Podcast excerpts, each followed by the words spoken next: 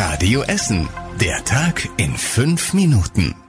Aus dem Homeoffice mit Christian Bannier. Guten Abend. Schön, dass ihr mit dabei seid. Auch Essen diskutiert heute natürlich über die Maskenpflicht, die ab Montag in ganz NRW gilt. Wenn ihr in den Supermarkt wollt oder mit Bus und Bahn fahren möchtet, dann geht das bald nur noch mit einem Schutz für Mund und Nase.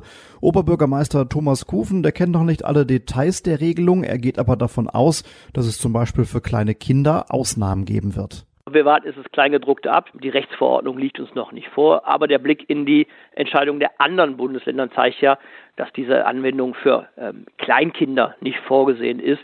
Die würde auch die Situation, dass Mund und Nase abgedeckt ist, gar nicht verstehen und im Zweifel da eher dran rumzuppeln oder es von der Nase ziehen.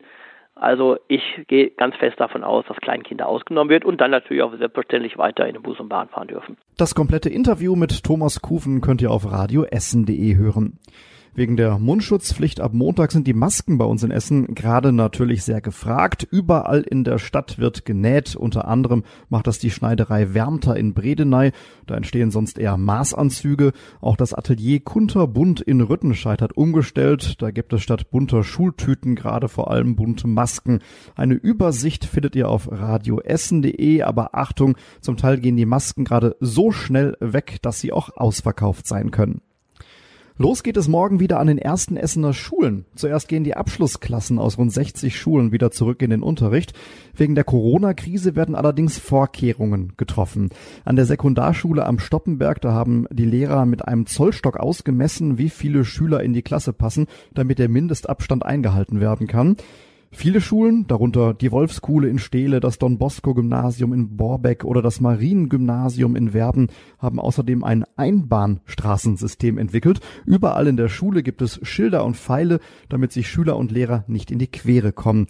Eine große gemeinsame Schulpause, die gibt's nicht. Die Klassen machen getrennt voneinander Pause. An der Gesamtschule Bockmühle gilt außerdem ab morgen eine Maskenpflicht.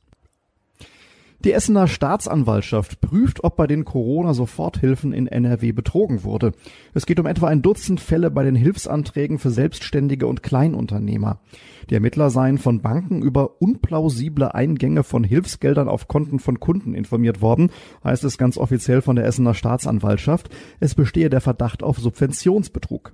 Die Fälle stünden nicht im Zusammenhang mit den schon bekannten Ermittlungen wegen gefälschter Antragsseiten. Mit der Soforthilfe in Höhe von bis zu 25 60.000 Euro sollen Kleinunternehmer und Solo-Selbstständige in NRW finanzielle Engpässe überbrücken können. In der Uniklinik in Holsterhausen gibt es einen größeren Corona-Ausbruch. In der Klinik für Strahlentherapie haben sich fast 40 Patienten, Mitarbeiter, Ärzte und Pfleger angesteckt. Ein 76-jähriger Krebspatient ist gestorben. Er war auch vorher schon schwer krank. Die anderen Patienten wurden nach Hause geschickt oder liegen auf der Corona-Station in der Uniklinik. Die Mitarbeiter sind alle zu Hause in Quarantäne. Die Uniklinik geht davon aus, dass sie die Gründe für den Ausbruch auch schon kennt. Ein Patient kam mit Corona in die Klinik, allerdings ohne Anzeichen. Davon unabhängig hatte eine Mitarbeiterin zu Hause Kontakt zu einem Corona-Kranken.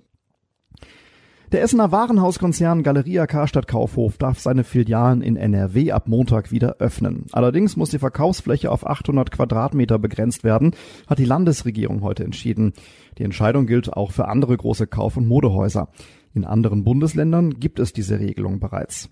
Galeria Karstadt Kaufhof hat seinen Eilantrag gegen die bisherigen Verkaufsregeln in NRW vor dem Oberverwaltungsgericht Münster zurückgezogen. Das hat das Gericht mitgeteilt. Das Hauptverfahren laufe aber weiter. Als alle Läden in Deutschland geschlossen hatten, hat der Essener Konzern jede Woche 80 Millionen Euro verloren.